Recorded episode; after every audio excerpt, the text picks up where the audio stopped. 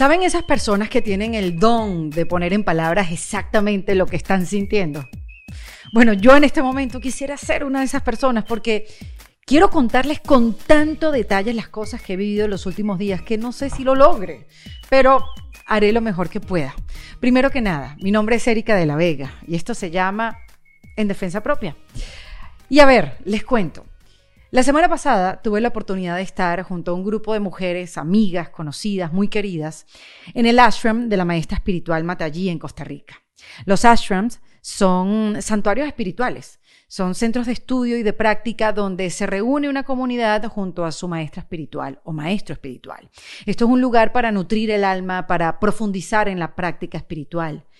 Y bueno, pues no solamente tuve la fortuna de pasar una semana adentrándome a un camino espiritual que en verdad no conocía, sino que tuve la dicha de poder conversar con Matallí, quien desde pequeña se sintió diferente, sentía un llamado distinto a la sociedad donde ella se desarrollaba. Y por eso a los 18 años se fue de su casa, siguiendo la inspiración de su corazón, dejando todas las comodidades en búsqueda de Dios y de las respuestas más profundas que un ser humano puede anhelar. Sus travesías no las cuenta en esta conversación, que no fueron nada fáciles. Y por supuesto habla de cómo encontró a su maestro, conocido en toda la India como Mahavatar Babaji. Desde ese momento hasta casi 40 años ha dedicado toda su vida a poner en práctica todo lo que sabe y a transmitir a las personas las enseñanzas del yoga espiritual. Mataji es una mujer llena de conocimiento, pero no es un conocimiento, a ver, un conocimiento intelectual, sino es un conocimiento vivo, repleto de amor y que quiere ayudarnos a salir de la inconsciencia espiritual, que nos podamos salir de nuestra mente para desprendernos del ego, olvidarnos del yo hago y cambiarlo por el yo ofrezco, el ofrecer mis acciones para hacer el bien y reconocer a Dios en el otro como también lo reconozco en mí. Es urgente conectarnos con la energía del amor. Y aquí en esta conversación Matallí nos cuenta el por qué tenemos que apurarnos ¿Cómo podemos comenzar un camino espiritual? ¿De qué padece la humanidad? ¿Por qué Matallí se refiere a Dios como la madre? ¿Por qué el hinduismo no existe? ¿Cómo practicar el desapego? ¿Cómo podemos soltar el control y entender que todos somos uno? Eso fue parte de lo que conversamos en este episodio tan especial y tan lleno de paz. Fíjense, aquí me escucharán a mí haciendo preguntas, a Matallí respondiéndolas y a la naturaleza hablando sin parar, ya se van a dar cuenta. Tuvo un público hermoso, un grupo de mujeres conmovidas por la alegría y la profundidad de los conocimientos de Matallí, donde fueron productoras, donde unas movieron mesas, las otras movieron sillas, otras pusieron sus teléfonos como cámaras de backup, otras prestaron el maquillaje y hasta un secador de pelo salió por ahí en defensa propia. Bueno, eso fue parte de lo que aprendimos en estos días el poder de entregar nuestras acciones a los demás y, bueno, poderlos impactar de manera positiva. Esta es una conversación para mm, podernos reconocer entre todos, para conectar con el amor, para abrir nuestros corazones, para aprender a confiar, no importa la religión que practiques. Por cierto, eh, les quiero contar varias cosas que van a pasar en la comunidad de En Defensa Propia. ¿Qué van a pasar? Tú te puedes hacer miembro de la comunidad en Defensa Propia, primero que nada en, en defensapropia.com, en el botón de comunidad. Y ahí vas a poder ver parte de la extensa charla que tuve con Matallí en exclusiva.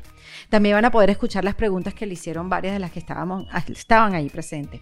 También están invitados a un encuentro que tendremos el miércoles 16 de junio a las 8 de la noche, donde algunas de las que fuimos al ashram algunas de las mujeres que además son conocidas por ustedes porque han sido invitadas en defensa propia, como Vero Ruiz del Viso, Eugenia Machado y Mariana Fresnedo, vamos a estar compartiendo nuestra experiencia con los miembros de la comunidad. Así que si quieres ser parte, pues únete en defensapropia.com y ahí te vas a poder informar de cómo hacerte miembro. Fíjense que también los quiero invitar a la página web de Matallí. Ahí van a encontrar clases, diplomados, audios, su podcast y la oportunidad de aprender de una gran maestra como ella. Su página web es una revolución de conciencias.org y su Instagram arroba online. Bueno, ahora sí, con el corazón expandido, les dejo Matallí, que nos enseñó los tres pilares básicos que aprendió de su maestro espiritual Babaji y en los que se basa toda su enseñanza, que son la verdad, la simplicidad y el amor. Y esa es la base donde definitivamente quiero establecer mis relaciones, quiero establecer mi trabajo, mi futuro, mi vida entera. En defensa propia. Bienvenida, Matallí, a En Defensa Propia. Gracias, Erika, es un placer. No, por favor, el placer es, mío. Este, estar en este ashram y vivir esta experiencia contigo y con tantas mujeres que quiero, este, ha sido algo que puede cambiar la vida, definitivamente. Tiene que cambiar la vida. no hay otra alternativa. Mira, Matallí, ¿cómo, ¿cómo se hace un gurú? Ah, ¿Cómo se hace un guru? ¿Cómo nace? ¿Cómo, se hace? ¿Cómo nace? Eh, todo es súper, siempre espontáneo. Es algo que se hace solo, como digo siempre yo. Significa que la persona siente en su corazón este empuje, este deseo de ayudar a los demás, de entregar su vida para los demás y busca una guía espiritual. Eso es muy importante. Busca a un guru a un maestro espiritual y después se entrega en los brazos del maestro, el maestro te mata, te transforma y te ilumina. Cuando dices que el maestro te mata y te transforma, ¿qué mata? El ego, el famoso ego, el sentido de yo, el sentido de mío que todos tenemos en la mente, que parece algo natural, pero en realidad no lo es. Eh, la cultura, todo, todo lo que vivimos nos enseñan a estar atrapados en el yo, con miedo, con, con una sensación de separación hacia los demás, hacia la vida, hacia los eventos, hacia el universo. Entonces el guru te guía hasta que la persona comprende, vive por experiencia propia que esta separación no existe. Que todo lo que existe eres tú y vos sos parte de todo. Disculpe mi español, que un poco de español inventado, un poco de español de Costa Rica, hablo un poco de tú, un poco de él, soy italiana. Gracias. Entonces es, es este. Quitarse todos los miedos, principalmente, y entregarse por amor. ¿Por amor a quién? A todos y a todo a la naturaleza, a las personas que sufren, a, Dios, a la divinidad que vive en todo lado. Tú sabes que me, es increíble que no importa bajo qué religión, no importa bajo qué concepto, no importa dónde seas, no importa dónde estés sentado, no importa dónde vengas, todos parecemos que estamos luchando contra el ego. Sí, así es. Pero como que no le hemos ganado la batalla. poco a poco, la vamos a ganar todos. Esta es una promesa, no mía, de Dios, porque ese es el camino del ser humano, de vida en vida. Antes o después, todos vamos a liberarnos de esta trampa de la mente, porque el ego es una trampa de la mente, en realidad no existe. Si uno se deja guiar de un corazón, corazón profundo, no de las emociones, de un corazón profundo, entonces ya el ego desaparece hay que dejarse guiar si uno no tiene un guru por la vida, por la vida misma. Confiar en la vida, confiar en la existencia, porque en realidad todo lo que existe es un océano de luz que es amor. Entonces, cuando uno contacta este océano de luz que es amor que vive adentro de nosotros, de cada ser profundamente, ay, finalmente se abandona y todo se resuelve solo. Pero pareciera que hay que trabajar mucho, sí. pareciera que es un trabajo para llegar a donde, cerca de donde estás tú, con todos esos años que tú has dedicado a los demás, ese camino que vamos a hablar ahorita, es como demasiado distante, es como yo podré llegar al menos un poquito cerca de entender que somos una trampa de nosotros mismos, que hay que actuar en defensa propia contra uno mismo para que renazca o para que nazca de nosotros ese amor puro, incondicional, que podamos vivir haciéndole bien a los demás, que podamos vivir este, reconociéndonos en el otro y entendiendo que somos un todo. Sí, sí, todo el mundo lo puede hacer con la correcta guía, con el correcto conocimiento. Eso es muy, muy importante, Erika porque ahora están, hay muchísimas personas que están en la búsqueda de verdad por muchísimos motivos, desesperación, dolor o entusiasmo, amor hacia la naturaleza, amor hacia la humanidad.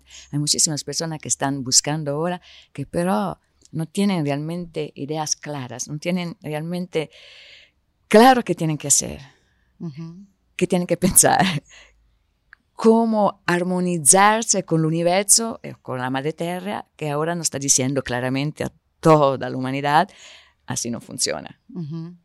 ya, el error es muy grave que están haciendo. Eh, todos lo saben, los gobiernos, todos lo sabemos, en nuestro corazón es clarísimo que es una señal muy fuerte para despertar. Entonces hay que buscar guías verdaderas, eh, caminos espirituales verdaderos y no superficiales, y no caóticos, y no inventados por alguna iluminación reciente de algún guru que... Que hay muchos hoy en día. Que hay muchísimo. Nosotros, de este mundo occidental, de origen cristiana, por ejemplo, tenemos al, al guru máximo, que es Jesús, que nos enseñó el camino del amor, no, no solamente con palabras, con su vida misma, con su ejemplo. Fue clarísima su enseñanza. Entonces, todo lo que resuena con esta enseñanza de entrega que nos enseñó eh, Jesús, seguramente es un camino espiritual verdadero. ¿Y, ¿Y, bajo qué religión estamos hablando? Hay muchos que le decimos erróneamente hinduismo. Sí, Sí, este es un error muy común que nació en, 1800, en este siglo, cuando los colonios de la, de la eh, ingleses llegaron. Entonces no entendieron nada de lo que pasaba en la India. Tenían una idea de religión y pensaron que también esto entrar en los templos, hacer los rituales, pensaron que era una religión, pero en India Todas las personas saben que no existe el hinduismo, la palabra no es sánscrita. Todo lo que eh, nació en la India tiene su nombre sánscrito, pero hinduismo no. Era, un nombre de, origen persiana que usaban los persianos cuando hablaban de las personas que vivían en la India, diciendo los que viven más allá del río Indo. Era una cuestión eh, geográfica, pero no religión, de religión. Ellos llaman su camino espiritual, que no es una religión porque no es organizada, no hay, no hay, no hay un jefe, no hay nada de organizado. Es completamente libre, es, lo llaman Sanatan Dharma. Sanatan Dharma. Sanatan Dharma. Sanatan significa eterno, Dharma, manera de vivir en armonía con el universo. Ellos piensan que es para toda la humanidad, que antes o, o después toda la humanidad llegará otra vez a vivir el Sanatan Dharma, que se basa en el respeto de la divinidad adentro de todo lo que existe. Este es el concepto principal. Entonces, por eso que son tan místicos, tan respetuosos uno al otro, se saludan diciendo namaste. Eh, que Porque se reconocen en el otro. Se reconocen a Dios en el otro. Namaste significa Namaha significa saludar con mucho respeto a la divinidad, ste a vos. Saludo a Dios que vive en tu corazón, significa namaste. Si saludan así, no, hola, buenos días, y todos tienen el nombre de Dios. Es un, un continente, porque no se puede decir que un país, un subcontinente maravillosamente místico desde siempre, que nos ¿Y cuánto enseña tiempo mucho. pasaste tú allá, Matallí? Ah, más o menos 16 años. ¿16? ¿Y cómo llegaste allí? O sea, ¿cómo comenzó tu búsqueda, tu llamado? Río, pues que ayer tratábamos de contar, es una historia larguísima, en, realidad, pero en una pocas historia palabras. larga, bellísima, este, pero, pero una historia verdadera, una historia donde tú sentiste un llamado desde que eras chiquitica y no sabía qué estabas haciendo, pero seguiste tu corazón. Totalmente distinto, se podría decir, de inspiración. Sí, era un deseo el único deseo que tenía en realidad, no el deseo más fuerte de los demás, no tenía otros deseos, solamente de encontrar a Dios. De, empecé de mm, adolescente, cuando me di cuenta, en esta época, en los años 70, con el, problema de Bangladesh, en esta época el Bangladesh tenía un problema enorme, morían millones de personas, era una secura, se dice, no había agua, no, crecía nada. Entonces en la televisión se veían estos chiquitos piel y huesos, con la panza enorme, que era un dolor verlos. Y yo, que era mucho más afortunada, no lograba soportar esta injusticia. Realmente mi corazón no lo soportaba. Yo tenía todo mucho más que todo. Y todos estos chiquitos tenían hambre, morían. Entonces yo decía, bueno, si Dios existe, no me preocupo porque Él sabe lo que está haciendo. Pero si Dios no existe, en los años 70 en Italia, Erika era toda una revolución comunista, atea, filosofía, eran todos, todos mis compañeros en la escuela, eran completamente ateos. Entonces era una locura creer a Dios. Eh, en una parte mía, adentro, sentía que algo superior existía. Pero la racionalidad decía, no, son cosas de niños, eh, no, era para tener toda la cuestión que ustedes conocen. Y entonces la búsqueda empezó a decir, ¿existís o no existís? O no existís? Porque si vos existís, si tú, si tú estás aquí, ese no debería estar pasando esto. No, si tú estás aquí, yo no me preocupo. Ah. Yo, es en tus manos, vos sabes qué estás haciendo. Significa que tiene un sentido. Ya me quito toda la responsabilidad, pero si vos no existís, yo no quiero esta responsabilidad en mi espalda porque no puedo hacer nada.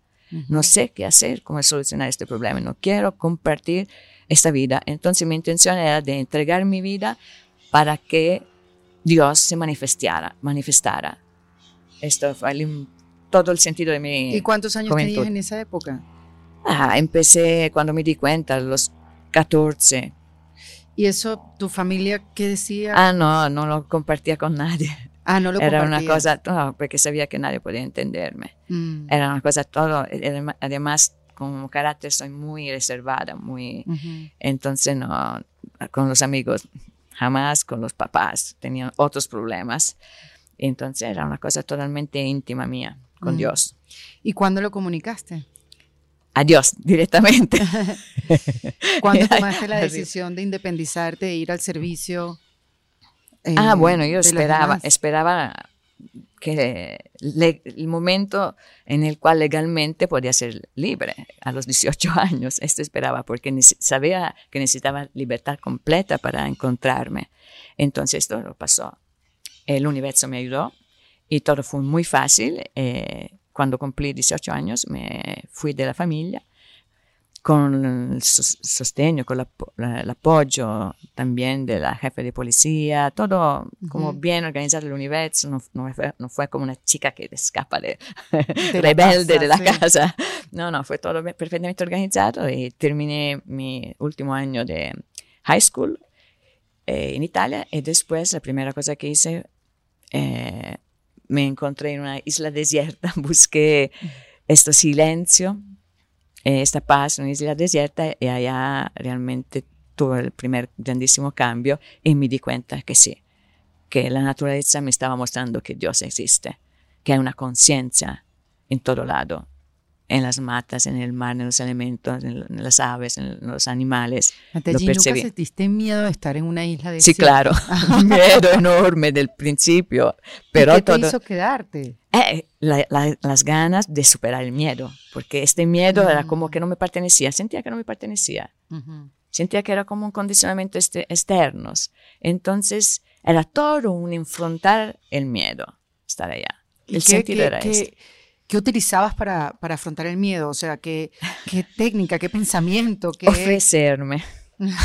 Ofrecerme. No sé por qué me vino, pero era como querer ir más allá de mis límites y ofrecerme la naturaleza, que era Dios para mí en este momento. Entonces eh, buscaba como tareas dificilísimas, peligrosísimas en esta isla desierta, como em, con el riesgo también de grave, de, caer de rocas, de morir, así, pero siempre hablando con, con el gran espíritu, porque en este momento lo vivía como el gran espíritu. Eh, un poco como los... Tus amigos que te decían, bueno, no te decían nada porque estabas ahí en una isla desierta, pero te pudieron haber llamado, con todo respeto, por supuesto, Matallí, loca, está loca. No, no, no, en esta época, en los años 70 no era así. Eran años maravillosos donde todo era un experimento, todo era mm. permitido, era, era otro, ustedes son jóvenes, no se dan cuenta, eh, fue maravilloso. Mm. Todo. No había, la mente no existía, nadie criticaba nada. No, no, había juicio. No había juicio. Mm. Era todo ah, libre. Ah, libre, además era todo muy estimulante, uno al otro. Era fantástico vivir como teenager en esta época. ¿Y entonces en la isla cuánto tiempo estuviste? Me de, eh, bueno, tres meses. tres meses. ¿Y después qué, qué decidiste hacer? En, esta isla funcionó ofrecerse a la naturaleza, porque mi, conciencia se expandió muchísimo y todos los miedos se desaparecieron y yo me sentía uno con todo. Y, en esta apertura de mi ser percibí que una intuición grandísima, fortísima, una llamada que tenía que ir a la India, que tenía que ir a la India. Mm. Así fue. Se te metió en la cabeza. No, no, no, en el corazón. En la cabeza mm. después, porque como en el corazón, como veía a India en todo lado. Qué importante. Y supe, que, supe que me estaba alistando para mi aventura en la India. Supe que esta era la preparación para ir a la India, mm. pura, intuición. Pero eso que me dices ahora del miedo, todos que estamos buscando también cómo ganarle al miedo, ¿no? En tantas situaciones. Hay que enfrentarlo. Hay que enfrentarlo. Hay que enfrentarlo. Y hay que ofrecerse, no resistirse. Porque el miedo de qué es? El miedo es de enfermarse, de sufrir, de morir. Entonces, en esta época yo me, me, comportaba, y creo que todos nosotros tenemos que regresar a comportarse así. Yo, digo, repito, por puro instinto y por puro entusiasmo juvenil, como, wow, hoy es un día maravilloso para morir, ¿no? Así. Wow. Sí, eh, como me ofrezco. Qué maravilla, ¿no? Si existís, si te gusto, tómame. Y con este espíritu todo el miedo se va. Mm. Desaparece. No hay nada que perder. No hay nada que perder. No estás apegado a nada aquí. Y estamos tan apegados a tantas cosas. Sí. Cada vez más. Sí, porque somos víctimas de una cultura, de un marketing, de un, de un mundo mal hecho mal hecho, que nos baja la conciencia y nos enseña el miedo y nos enseña a, pegarse a las cosas, a las personas, a los afectos. A validarse con lo que tienes, ¿no? A validarse con lo que tienes, con quién eres, entre comillas. Ay, dímelo a mí. Dios mío, qué lucha. Sí. Eh, Pero estoy entendiendo que no es una lucha. O sea, estoy entendiendo contigo. La, la, lucha existe con tus miedos, con tu ser. Eh, sí, esta es una lucha constante entre el corazón, tu corazón profundo, repito, no las emociones superficiales, y tu mente.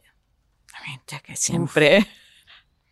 Que Como te dije el primer día que llegué aquí, soy un rehén de mi mente. Sí, yo tenía esto, por eso que encontré las ganas de, de, vivir en esta en esta isla así un tiempo largo porque mi enemigo era el ruido de la mente, un ruido que sabía que era totalmente inútil, que no me estaba guiando en ningún lado, no me era solo un peso, un disturbo enorme. Eh, la naturaleza en realidad ayuda muchísimo a liberarse. Y cuando te fuiste a la India, que sé que te fuiste como con un dineral, como con 15 dólares. sí. Cuando decidiste irte a la India, ¿A dónde? O sea, ¿sabías a dónde llegar, a dónde mm, ir? No, no, no. Me dejé vivir de la vida porque ya tenía experiencia que todo se estaba haciendo solo, que de alguna manera las cosas tomaban forma. Entonces yo fui donde una amiga que tenía la, agencia de viaje para, le dije, aquí tengo el dinero porque a trabajar para ir a la India. Ella me lo conta y dice, no, con esto no, existe, no, no lograste llegar a la India, pero a Kathmandu con la, con la compañía aérea más económica que era Bangladesh Airlines, exactamente en esta época, que era un avión que no te digo. pasaron, pasaron con una olla con arroz y lentejas. ¿Se imaginan? Bueno, por lo menos dieron algo, hoy en día no dan nada. sí, sí, pero era otro, otra dimensión. Entonces, sí, llegué con, con nada, sin, sin saber, solamente sabiendo que estaba buscando a Dios, que, que Dios tenía que manifestarse. Era, era, una fuerza que llegaba de una desesperación, como que no tengo otra chance, no tengo otra cosa que hacer, que no seguir esta, esta intuición interior y ver dónde la vida me acompaña. ¿Y cómo llegaste a tu gurú? a Babaji? Eh, la primera cosa que... Porque yo no sabía que existían los gurús. en esta época no esta palabra no se conocía. No sabía que existían los, maestros, los guías espirituales. Conocía solo la iglesia, que pero no, me, no, lograba contestar todas las preguntas de mi espíritu. Entonces, cuando llegué a Kathmandu, en Nepal, me llegó un libro, la autobiografía de un yogi. Me llegó un libro de manera mágica, mágica eh, que es autobiografía de un yogi de Paramahansa Yogananda, donde se describe la India y se describe la presencia del guru. Entonces supe que existían los gurus. Entonces en ese momento supe, oh, eso es lo que estoy buscando, porque yo sabía que estaba buscando a alguien que sabía que podía, podría saber más de mi papá, de mis profesores, de los filósofos que estudiaba, que no me daban, me contestaban nada en realidad estaba buscando algo, entonces, ah, es un guru, estoy buscando un guru. además, la otra palabra que conocía ya de, Italia era Shiva, que me había atrapado de manera totalmente irracional. Me había realmente secuestrado. ¿Qué es Shiva? Shiva. Entonces, tenía estas dos palabras, guru Shiva, y supe en este libro que existía un guru de la humanidad que era una encarnación de Shiva. Entonces, que se llama Babaji, Mahavatar Babaji. Entonces, supe que era la persona que estaba buscando. Y después supe que era la persona que me estaba llamando, que me llamó de la isla, que me mandó en la isla, que me purificó, me inspiró, que me estaba llamando. ¿Y cómo llegaste a él?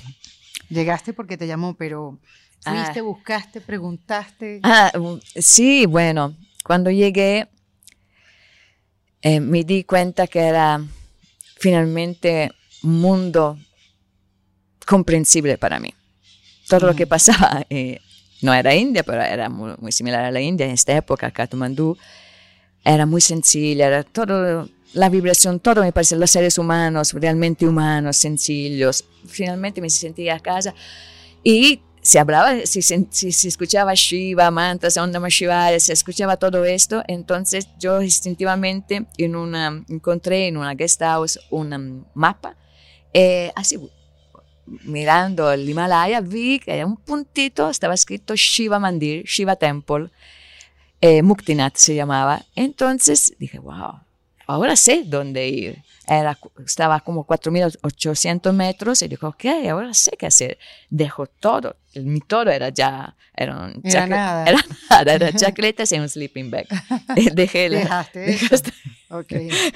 y sin completamente nada, empecé como enamorada con su novio, le propuse una cita para el próximo full moon, la luna llena, que era dentro de una, semana, y dije, yo voy a entregarme completamente, voy a correr allá, porque me dijeron que una semana era imposible llegar. Yo voy a correr sin nada para despertar tu amor, para despertar tu presencia.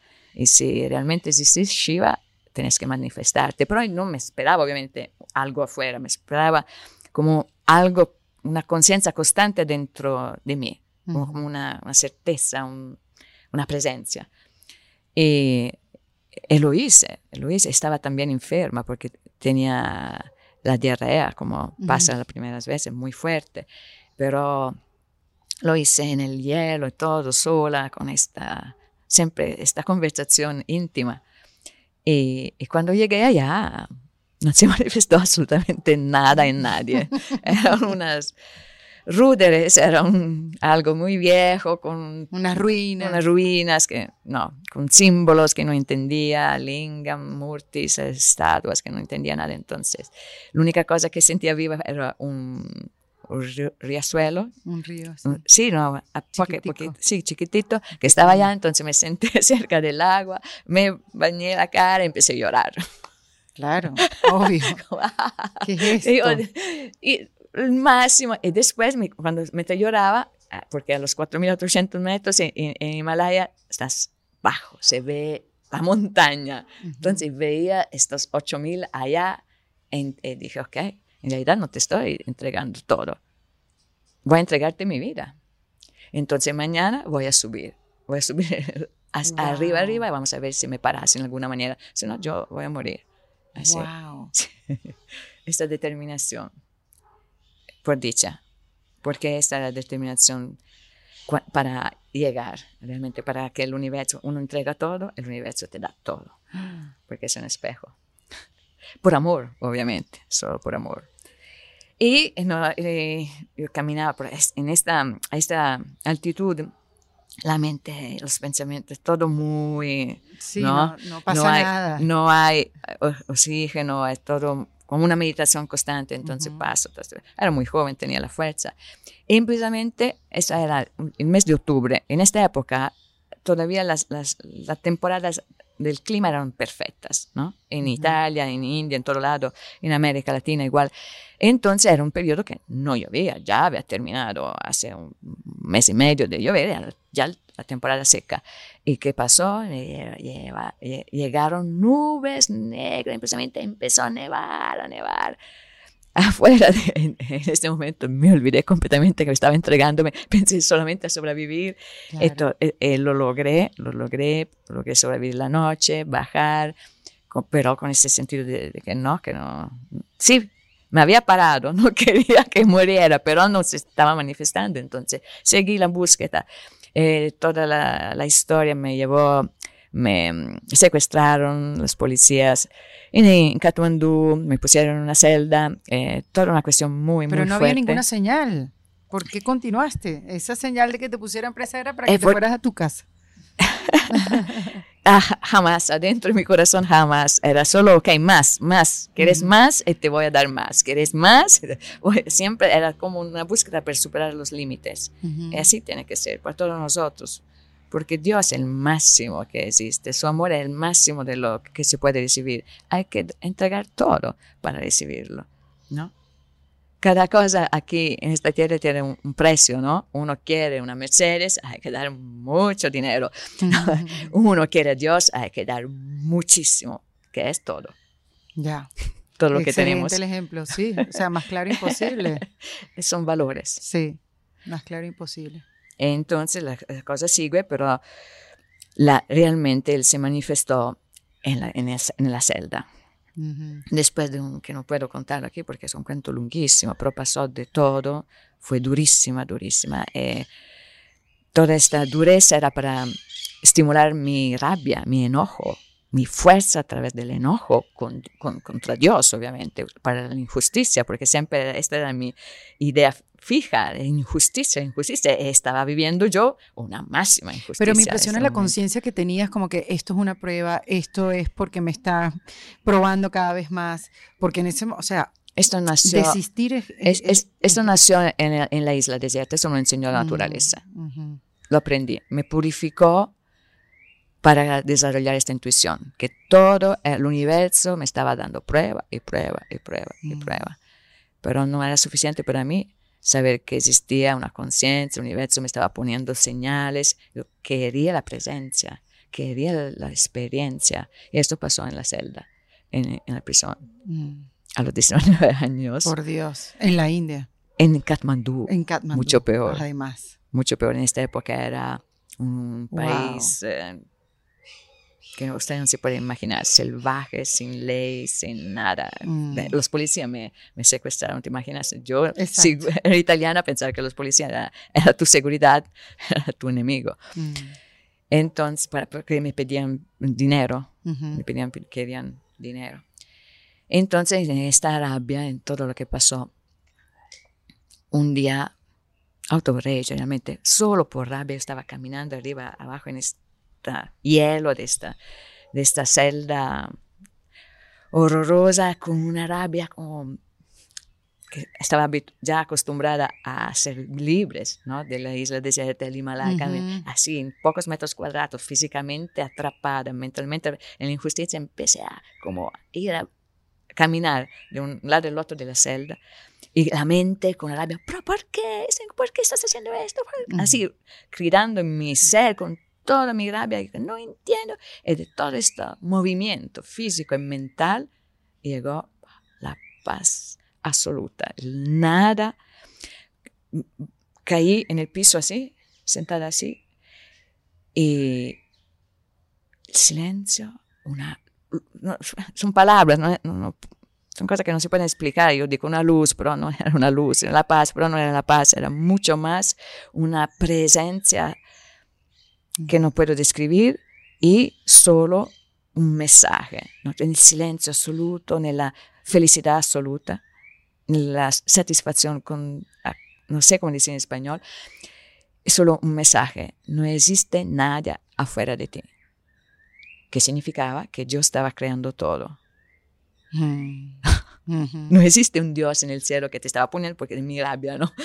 Claro, que te está castigando. Que me está, no, castigando, no, que me está como en alguna manera mm, probando y probando. Probando, probando, era yo misma. Mm. Pero todo esto lo, en este momento no, no, no, mi mente no pensó solamente nada. fueron reflexiones mucho más tarde, porque esta dimensión de éxtasis duró muchísimo, duró un año y medio. ¡Wow! Y todo después de esto, porque en este momento me entregué completamente, eh, eh, por pura felicidad. Y, ya, estaba feliz en cualquier lugar. Entonces, lo, el día siguiente de, esta, de este regalo infinito, em, me, eh, el universo me permitió escapar porque me dio una oportunidad de escapar de, de la prisión. Eh, eh, y después de todo esto encontré a Babaji. Esta conciencia interior hecha persona, afuera. Mm. ¿Y fue tu gurú por todos los años que estuviste? Es, todavía. Sigue siendo. Sigue siendo. Mm. Sí, sí. de quien sabe cuántas vidas es mi, mi guía y mi todo. Y, y, esta... Eh, es difícil explicar Babaji. ¿Me puedes explicar a Babaji? Babaji. No sé si ustedes alguna vez dijeron o pensaron, si existís, ¿por qué no bajas en la tierra? ¿Por qué no te se puede encontrar? ¿Por qué no se explicas cómo están las cosas? Bueno, Él es Él. Él ha bajado en la tierra. Él nos ha explicado todo. Lo hizo. Por contestando todos los corazones que lo, que lo buscaran.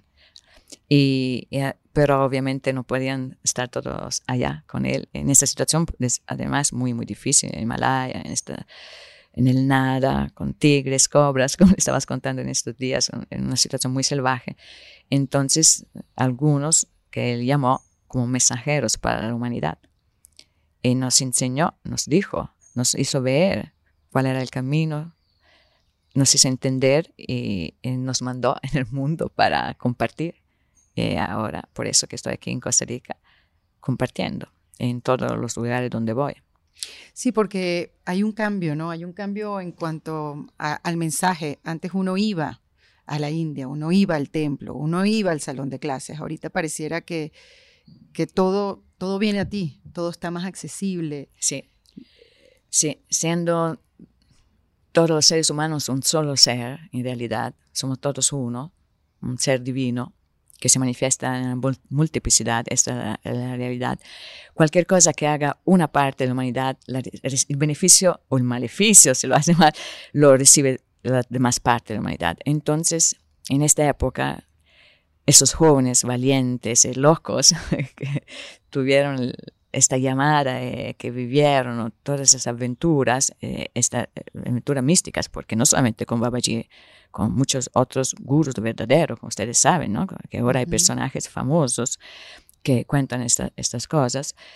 Y entonces todo el trabajo que hicimos, esta generación, ya hizo su, tarea, eh, eh, ya llegó a las conciencias de los demás, los más jóvenes. Entonces ahora ya no se necesita ir a hacer esto como pioneros, ya está llegando hacia las personas. Además ahora que no se puede viajar, está llegando con esto medios, medios realmente increíbles, tecnológicos. Que tú los utilizas, tú tienes tu podcast también, sí, estás utilizando todos los medios online para llevar tu mensaje, que tu mensaje es la revolución de conciencias. Exacto, de eso se trata, un cambio radical de la conciencia. Todo tiene que nacer de la conciencia para que los corazones cambien y con el cambio de los corazones va a cambiar toda la realidad.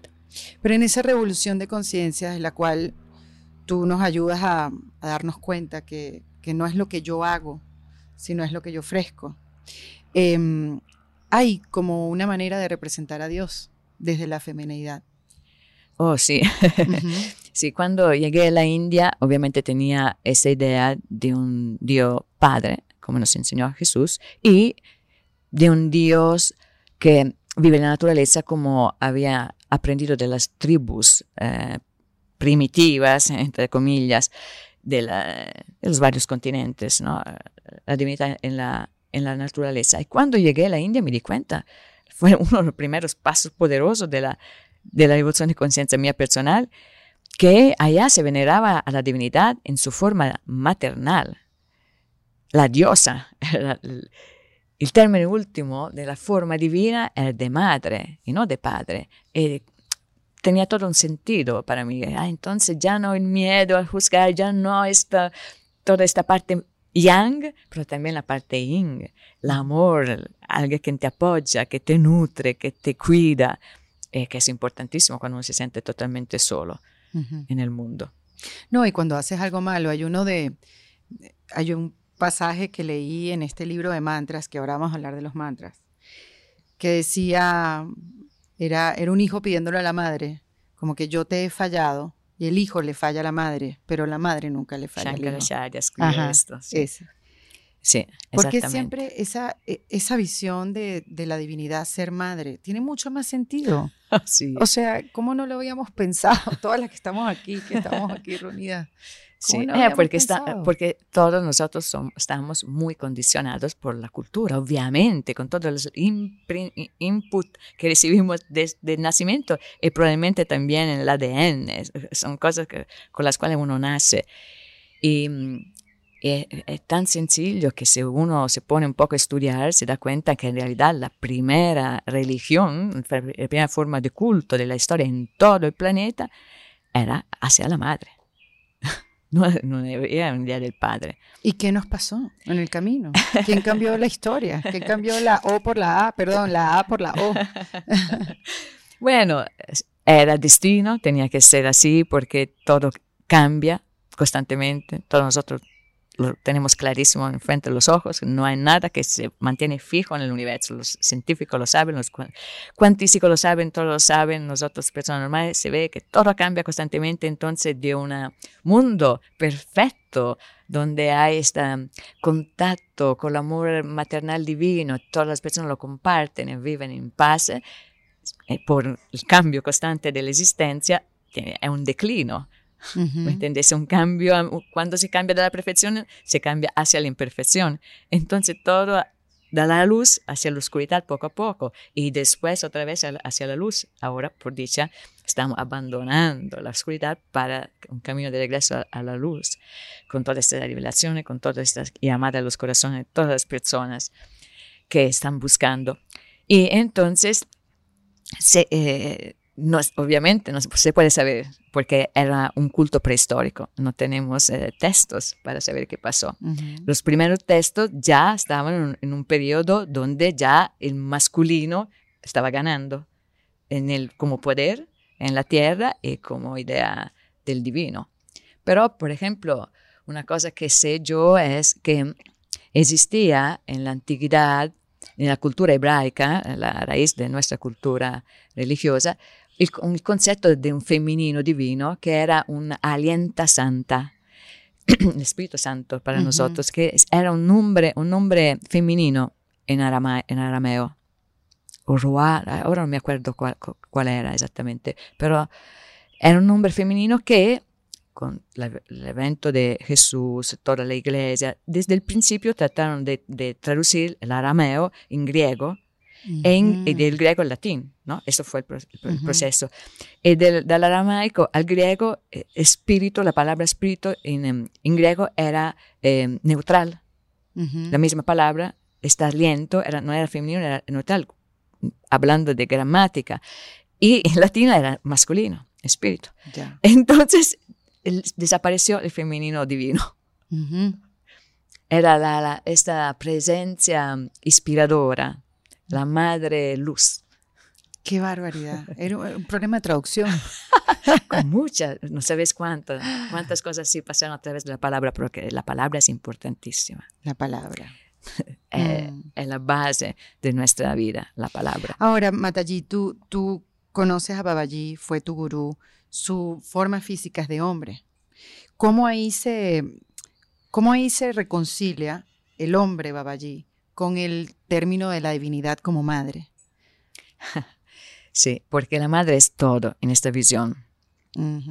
Todo lo que existe en su forma última es amor maternal. Entonces la madre vive en todo lado. Todas las manifestaciones que existen son la madre con una forma. Entonces si veo la, madre en un gato, que es la madre, que nos trae un, aspecto maravilloso de ella, lo puedo ver en un hombre también, lo tengo como yogini tengo que verlo en el, hombre también, y obviamente en el guru, porque es la madre que se hace guru a veces con un, cuerpo de mujer, a veces con un cuerpo de hombre. Mm. Sí, no, estoy tratando de eh, entender los conceptos. Lo que pasa es que, ¿cómo uno puede empezar a cambiar esa conciencia, esa evolución? Eh, por amor. Mm. El, verdadero cambio se logra solamente por amor. El amor que te inspira, que te da la, valentía, te da la inspiración, la fuerza y si no sientes amor, ¿dónde? Hay que pedirlo, hay que pedirlo. Ábreme mi, mi, corazón, te rogo, es importantísimo. Quiero, ¿cómo lo pedí yo? Yo quería sentirlo en el corazón, exactamente esto para todos, porque no lo sentía. El problema era, era esto, exactamente. Este, mi sufrimiento era esto, que no sentía la presencia. Y cuando uno pide, como dijo Jesús, ver, verdaderamente, con tu ser profundo, siempre la madre te contenta, porque mm. es puro amor. Este realmente es un camino espiritual. Sin embargo, hay muchas herramientas como para llegar al camino espiritual. Sí. Que uno cree que está haciendo el camino espiritual, pero en verdad son son esas herramientas que nosotros tenemos, no sé, desde la meditación, este, no sé, técnicas que, uno va aplicando hasta llegar a, un verdadero camino espiritual, que cuando llegué aquí al ashram me di cuenta que yo no estaba en ningún camino espiritual ninguno, tenía una inquietud, tengo una inquietud, pero ahora entiendo más ese lugar del camino espiritual, que no es un camino lleno de piedras que tengo que ir, un sacrificio, porque además tú has repetido muchas veces que el camino espiritual tiene que ser divertido, tiene que ser alegre. Eh, alegre, divertido, espontáneo. Eh, tiene que salir de tu propio ser, como yo, por ejemplo, era, quién sabe, probablemente de vida anterior es salvaje en mi ser profundo, todavía soy, pero con otra edad. E entonces lo manifesté en esta manera. Cada uno tiene que buscar su ser como uno se, liberamente, esa palabra. Libremente. Libremente, gracias. Esta es la palabra mágica, porque solo en la libertad uno puede encontrarse. Y después dejar que se desarrolle por amor, por amor hacer las cosas que uno ama. Por ejemplo, yo amaba la naturaleza, amaba el riesgo, amaba las, las aventuras y encontré a Dios a través de este camino ofreciéndome. Pero uh, si uno no quiere ir a una isla desierta hoy, no quiere ir arriba del Himalaya, pero hay otros métodos para purificarse, porque buscaba la purificación. Porque el, concepto es este, hay que limpiarse, porque nosotros el contacto existe, pero no lo percibimos porque estamos como contaminados, sucios. La mente, el ser, por todo lo que hacemos, la vibración baja en la cual vivimos, las energías, lo que comemos, todo, todo, todo. Entonces estamos muy bajo, hay que levantar la vibración de nuestro ser. ¿Cómo nos purificamos? Purificándonos. Entonces, purificándose. Entonces el método clásico, que yo lastimosamente no, no sabía cuando empecé, pero no apenas Babaji lo, lo, enseñó, empecé a, una, un camino rapidísimo, facilísimo, y uno no tiene que ofrecerse ir arriba al Himalaya, es la repetición del mantra. Es el primero, el primero instrumento desde siempre, la primera enseñanza. Si uno tiene ganas de, si uno tiene ganas de, de, estudiar, se da cuenta que desde siempre en la India los gurus enseñan a la repetición de un mantra. El mantra, el mantra es, son palabras sánscritas, antiguísimas originales, las primeras palabras pronunciadas en este planeta, que se mantenieron por la memoria de brahminos, brahminos de guru, chela, ¿no? de persona a persona, millones de años, no digo miles de años. Y entonces el poder estar en este sonido original. Sonido original. Porque el sonido es vibración. En la Biblia lo dice, los científicos ahora lo están descubriendo, que todo nace de la vibración, que es sonido. Entonces, pues, estaban diciendo la importancia de la palabra, del sonido. Es la vida, es Dios. El mantra es Dios hecho palabra. Quería preguntarte exactamente, porque hoy en día hay miles de mantras, sí. en miles de idiomas, sí. con muchas palabras que no son estas justas que tú me estás diciendo. Sí, hay, hay miles de cosas ahora que no son las, las justas originales de la enseñanza de la India tradicional. Es un caos. Mantra es una palabra sánscrita porque así es, el, el sánscrito era el lenguaje de los dioses en la tierra cuando se vivía en esta época de, de reconocer a la madre en todos, en todos, este amor puro. En la India, las, las palabras, la, las personas eh, hablaban sánscrito. Uh -huh. Todavía sánscrito se habla, todavía es, no es una lengua muerta para nada. Hay televisiones en sánscrito, hay uh -huh. canales de radio, es, una, es un idioma vivo sagrado, perfecto, la palabra misma sánscrito significa perfecto. Los estudiosos de la NASA lo saben porque lo usan también, porque es matemáticamente perfecto, el único idioma que existe que es así, y, y tiene su poder. Entonces un, entonces un mantra, que significa mantra, man significa la, la raíz de la palabra manas, que significa mente, tra es la raíz del, del verbo trayati, que significa liberar. Entonces, mantra es el instrumento para liberar la mente desde siempre. Y son estos sonidos sagrados, uno no puede inventarse un mantra. No es un mantra. Claro que puede inventarse lo que sí, quiere. Es una afirmación. Es un... Sí, pero una afirmación. Esa será uh -huh. la palabra más, más, que es buenísimo también, pero es otro tipo de, de práctica. Uh -huh. Entonces, la práctica del mantra, que es, es siendo esos, estas palabras tan antiguas, como le estaba contando, tiene una vibración altísima, tiene una luz altísima. Entonces nosotros repitiendo mentalmente o cantando a voz alta estos mantras, atraemos esta vibración altísima, esta luz aquí en esta dimensión de oscuridad. Y la persona que practica se da cuenta inmediatamente. No lo hace porque alguien lo dijo uh -huh. ciegamente, porque uno se da cuenta inmediatamente que funciona. Entonces ya encontró la solución. Pero es una práctica yogica constante, porque es una práctica verdadera. Si yo repito un poco de mantra hoy, la próxima semana, eh, así no funciona, obviamente. Como todo en la vida. Como todo en la vida. Uh -huh.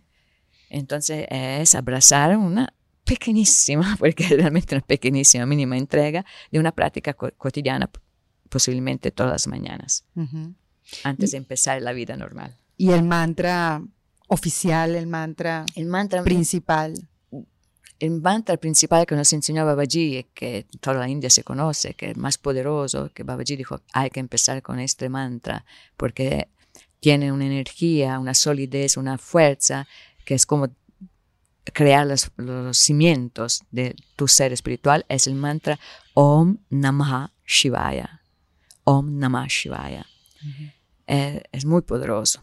Y significa, Lom, no sé si ustedes saben qué es, Lom eh, todo el mundo probablemente conoce ahora ya esta, como que este tres, este símbolo, que no es un símbolo, es de Vanagari, que la, las letras del sánscrito, eh, es el sonido del universo. Estamos diciendo que todo sonido, que toda vibración uh -huh. es el sonido, la vibración que, que se crea constantemente, eternamente con la creación que no es Om, nosotros lo leímos Om, pero es Om, para leerlo correctamente, porque esta lunita, este punto significa una nasalización un, muy largo. Entonces, si ustedes buscan en la, en la, página web de la NASA, que recrearon el sonido del universo, es muy similar a esta vibración, um, es impresionante. Claro, wow. no, la, no la grabaron porque es imposible, demasiado baja, pero la calcularon matemáticamente, esa es esta. Entonces, este Lom es el verbo con uh -huh. términos cristianos.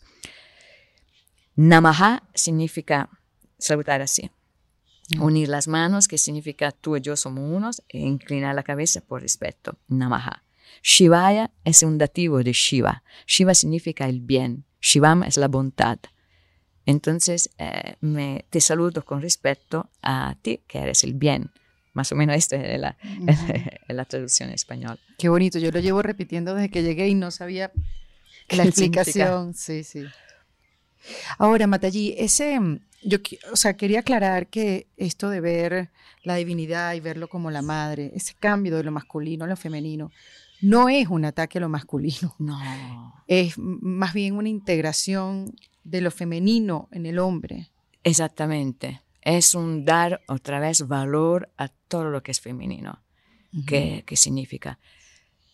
Que es natural en una, una, mujer, la compasión, la empatía, todos estos valores que lastimosamente en esta sociedad se perdieron, ya no son valores, al revés. Uno tiene que ser más duro ¿no? para ganar. Es que aprendimos a ser hombres.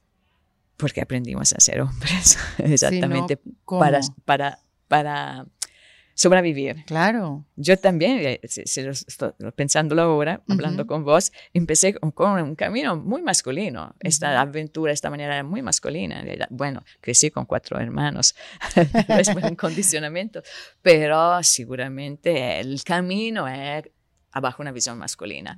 Pero en realidad no, las cualidades más poderosas son el amor, la compasión, la, mm, eh, el perdón, la compartir, nutrir a los demás, hacer lo que la, naturaleza hace con nosotros. Sí, es un llamado también, no solamente que los hombres reconozcan lo femenino también dentro de ellos, porque también son capaces de dar tienen que desarrollar esto. En realidad, en, realidad eh, en los Vedas está escrito, en los Gurus dicen que el hombre tiene que aprender esto de la mujer, porque la mujer con la química biológica que tiene es más, más fácil. Pero el hombre que tiene otra química, porque tiene otra tarea eh, de fuerza, de, pero tiene que aprender esto. Como nosotros, mujeres, tenemos que aprender la valentía, la fuerza, eh, toda la, iniciativa, todo lo que... Bueno, y reconectar también con nosotras. Los hombres. Siendo mujeres también. Sí. ¿no? Dejarnos un poco ya ser mujeres. Totalmente. ¿En qué sentido? En el sentido de dejar nuestras emociones, transitarlas, mostrarnos tal cual somos. Y sobre todo el sentido de maternidad. es porque nos estamos diciendo que la diosa es una mujer, estamos diciendo que es una madre. El, amor maternal que tenemos que despertar, que tener como ideal para imitar, el amor maternal, no la feminidad. La feminidad está en equilibrio con la masculinidad, son maravillosas, pero juntas es el amor maternal. Mm, qué bonito, qué bonito eso. Cuéntame, eh, Matallí, también algo que me parece importante eh, que sepamos, ¿no? Cuando, ¿cómo? dime la palabra otra vez, que no es el hinduismo, es... Sanatan Dharma. El Sanatan, déjame escribirlo, porque seguramente... Sanatan Dharma, D-H-A. Dharma que es como, es la visión, es la visión del yoga, ¿no? Más o menos así, es la unión. El, sí, el, podemos decir así en palabras sencillas, el yoga verdadero es, la palabra yoga significa unión, unión de la conciencia individual con la conciencia cósmica. ¿eh? donde termina el camino del, ser humano, cuando se funde, cuando se une con el todo. Yoga. Entonces el Hatha Yoga es una de, de las posiciones, una pequeña parte reciente del, del, yoga. Y el Sanatan Dharma era como el ambiente eh, donde se desarrolló el conocimiento del yoga, porque el yoga tiene su técnica, tiene, es un camino exacto con sus prácticas. Y se desarrolló en esta época de oro, en París, en la tierra, donde vivían eh, las personas el amor puro hacia uno al otro, la naturaleza, y e que se llama Sanatan Dharma, el respeto de la divinidad en todo lado. Claro, porque tú has comentado, yo que soy un yogi, yo con la vida de yogi, quería como aclarar eso porque para muchos yoga es la posición al sol, el guerrero uno, perro dos. Ah, sí, no, eso no se conocía en esta época del oro. Esto es una forma reciente, buenísima obviamente, porque se empieza del, del físico para, para después llegar al interior, a la parte más profunda, pero no existía, fue codificado un tiempo mucho, mucho más reciente. Uh, por ejemplo, los primeros textos que hablan de yoga, como el Bhagavad Gita, no se habla de asanas, absolutamente, pero Krishna habla, habla de yoga en, sus formas principales. Y después Patanjali igualmente habla prácticamente solo del asana, el Padmasana, del loto. Pero después, con los años, eh, lo que en Europa era la Edad Media, en esta época, se desarrolló esta, técnica, entonces se codificó, escribieron, eh, eh, encontraron todas estas otras asanas, posiciones, para encontrar una mayor facilidad en la meditación, porque siempre era yoga, siempre era un tratar de unirse a Dios a través de la meditación y, mm, meditando en estas posiciones donde la kundalini, la fuerza que tenemos adentro, se, se manifiesta más fácilmente, entonces la meditación era mucho más fácil, se podía mantener por un tiempo larguísimo. Entonces, estas posiciones complicadísimas del Hatha Yoga las mantienen los yogis de verdaderos un tiempo larguísimo y entran en una, una profundísima meditación. Ese es el, el, sentido real del Hatha Yoga y no es stretching. Mm, no es stretching. Mataji, ¿de qué, ¿de qué no tenemos que defender nosotros la humanidad? De nuestra misma oscuridad. Mm. Cada uno tiene que hacer esta evolución de conciencia adentro, esta guerra, esta batalla adentro, tratando de sacar la valentía, la luz, el coraje, el amor. ¿Contra qué? Contra la mente y la pereza. La pereza es el enemigo número uno. Hay que ser muy activo. Activo entregando tus acciones, pero hacer, hacer, hacer. Se necesita. ¿Se dan cuenta? Acción. Acción. Acción entregada a Dios, a la humanidad entera, no a, una persona, a la otra, con amor, porque este amor es siempre muy limitado, es siempre una parte de tu conciencia, está allá, yo te doy esto, pero que recibo otro, claro. y si uno no recibe nada o recibe algo malo, ah, ya terminó el amor. Es así. así terminan las parejas, de todo termina así, porque eso no es amor. El amor verdadero es, es, es una fuerza que te nace adentro de entrega hacia la humanidad, a la naturaleza, hacia los demás, así como, como se vive como el sol. El sol es, vive así, es un ejemplo. Por eso que se, se dedican mantras al sol en la India, porque es la sol, Savitri, femenina. Es un ejemplo de, de, amor maternal, porque el sol que, la sol que hace se quema constantemente. Sabemos que un día se desaparecerá porque está quemando sí misma su parte, su molécula química para iluminar, para dar calor, para sí misma, ¿no? Para los demás. Y nosotros tenemos que vivir así, como el agua misma que vive para nosotros, vive para sí misma, para darnos vidas.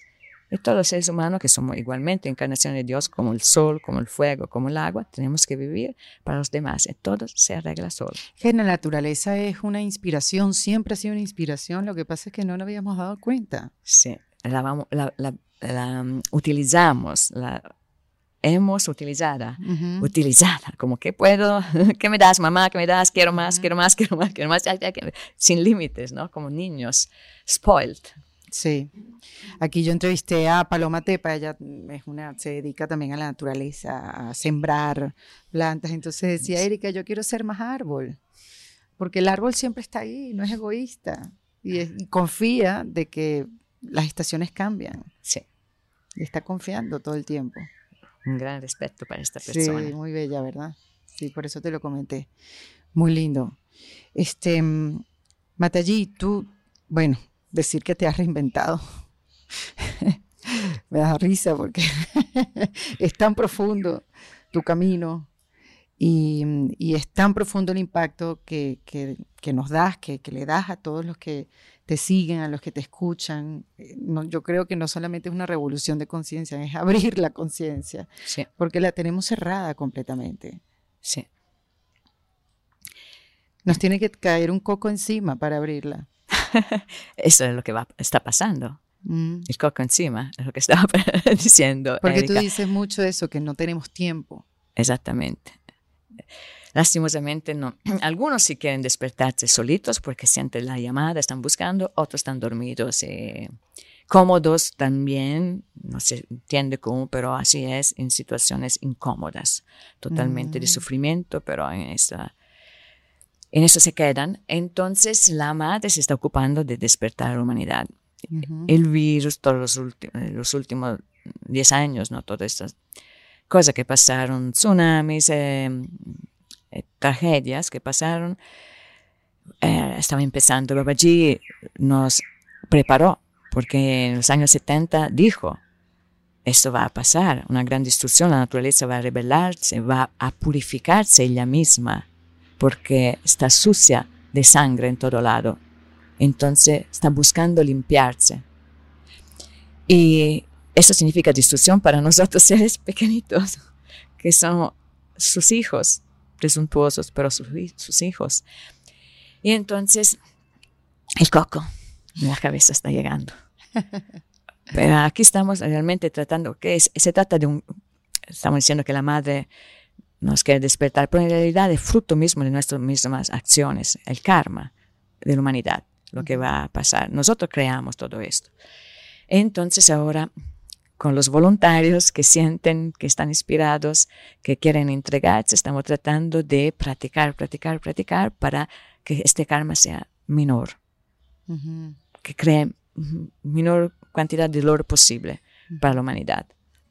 Llegar, llegará y se necesita, pero puede llegar de una manera, ah, una manera un poco más suave, que, que, nos permita la transformación, entender y transformarnos, no como, no sé, como un, algo que impacta en la Tierra, un, ¿cómo se dice? Un, un, meteorito. un, meteorito. algo así que no das chance de nada, que, que sea algo más a nuestra dimensión, para nosotros tener el tiempo, el, el, la posibilidad de cambiar como individuos y como países, como go gobiernos.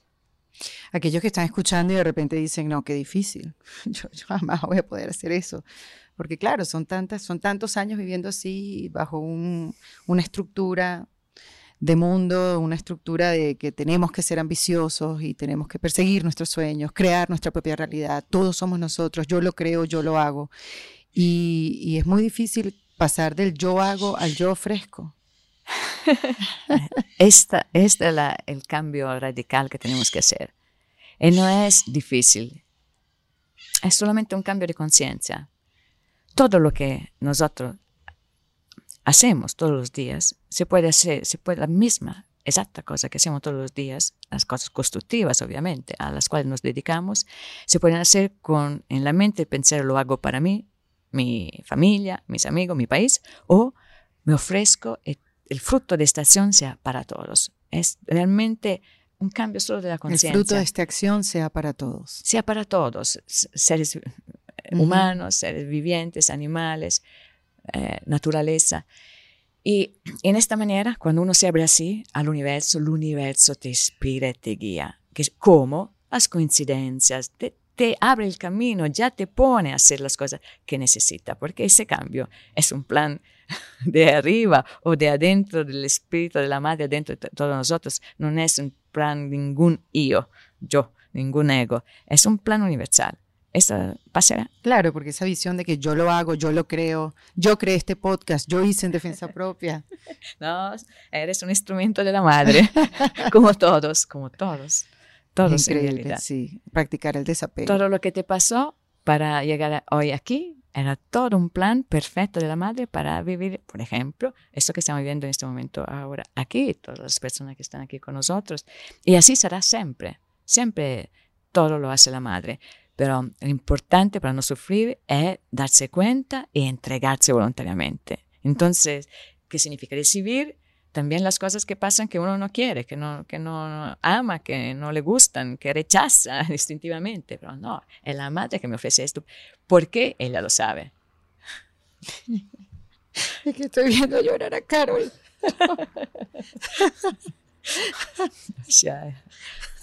El poder de la, de la verdad, del amor. Ella llora porque ella fue la que medio abrió las puertas de WeWork para hacer el podcast. Y acabas de decir eso y le explotaste el corazón. Y a mí ella me explota el corazón también ahora.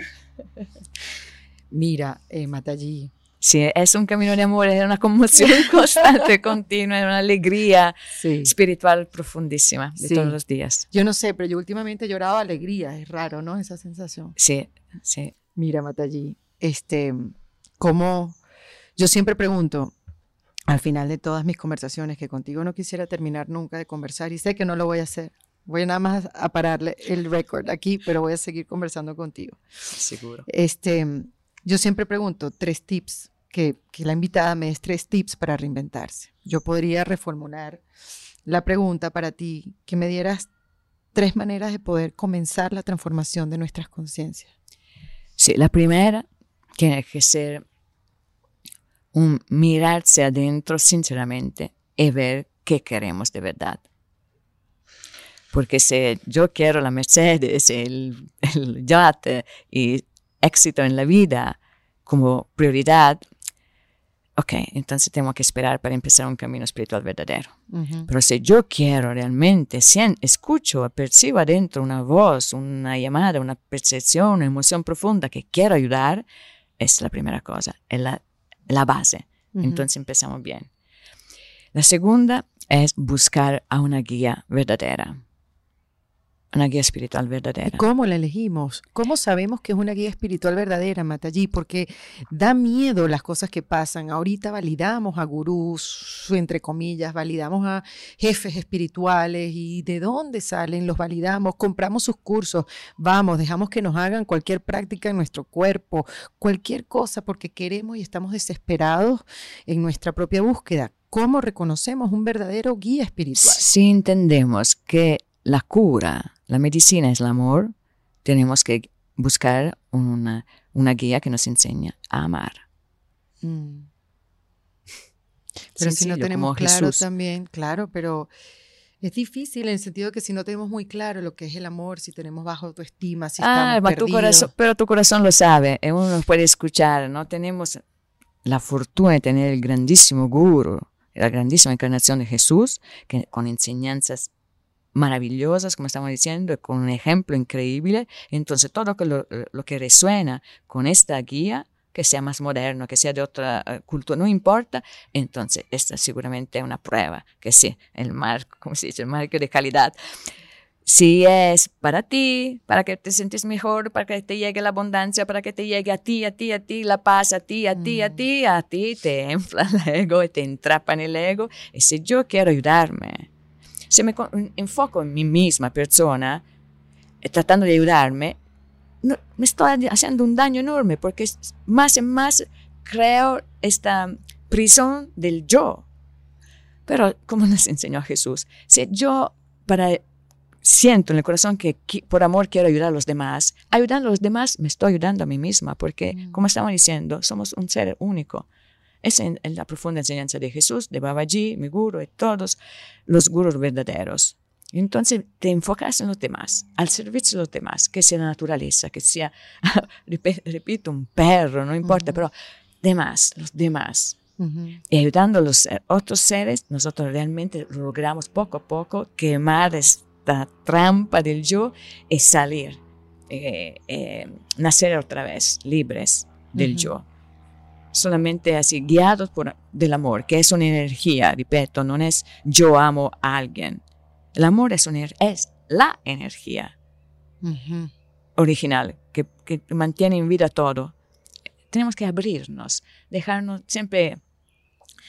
Eh, hago este ejemplo que me parece sencillo, eh, me encanta decirlo porque me acuerdo de cuando era niña. Cuando era niña, yo tengo un hermano mayor y nos adoramos y, él siempre me guió. Fue como mi primer guru, creo que yo, en, el, la vida. eh, inspirado por Babaji seguramente. Y, entonces él fue lo que un día en la playa me dijo, ok, hoy no tenés que ponerte estos flotadores, hoy vamos a nadar. Y yo tenía seis años, seis, siete años. Y yo, ok, mi hermano tenía 14, pero era grande para mí, era adulto, era un héroe. Entonces entramos en, eh, en el agua sin flotadores. Él dice, vos tenés que entender una cosa.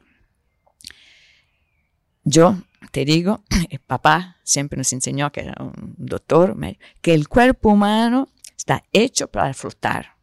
Esta es una verdad absoluta. Entonces vos tenés solo que relajarte y flotar.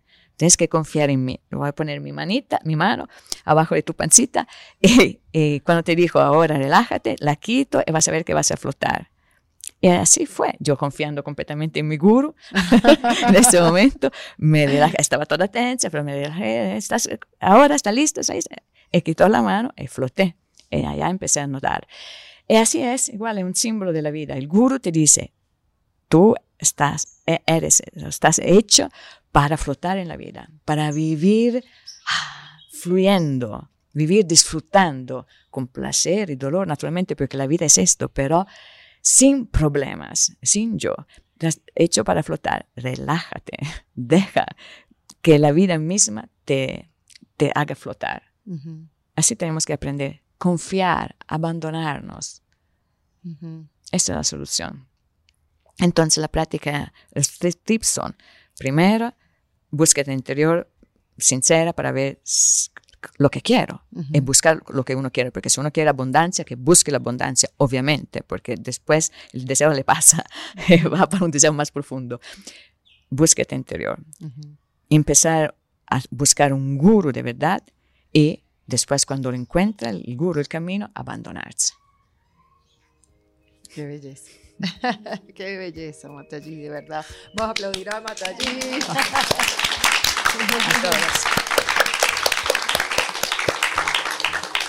Mataji, en defensa propia.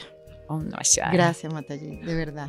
Namah A, vos, y a todas. A todas. Y a todos los que nos están viendo escuchando. Qué belleza. Om Namah esto fue en defensa propia y te invito a que te suscribas en cualquiera de las plataformas que lo ves o lo escuchas para que no te pierdas de ningún episodio. Te cuento también que En defensa propia es producido por Valentina Carmona con la asistencia de Nilmar Montilla. Este episodio fue editado por Adriana Colts Fermín con música original de Para Rayos Estudios. Yo soy Erika de la Vega y recuerda que esto lo hacemos en defensa propia. Hasta luego.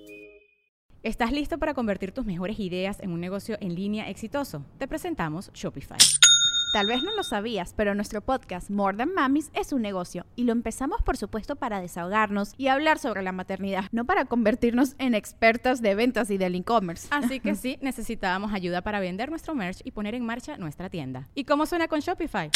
Llegó otra venta. Shopify es la plataforma de comercio que está revolucionando millones de negocios en todo el mundo. Ya seas un emprendedor desde tu casa o desde donde sea, Shopify es la única herramienta que necesitas para iniciar, administrar y hacer crecer tu negocio sin dificultades. Con Shopify puedo gestionar pedidos, envíos y pagos desde cualquier lugar, brindándote toda la información y estadísticas de tus ventas al detalle. Regístrate para un periodo de prueba con tan solo un dólar al mes en shopify.com barra sonoro, todo en minúsculas Ve a shopify.com barra sonoro para llevar tu negocio al siguiente nivel. Shopify.com barra sonoro.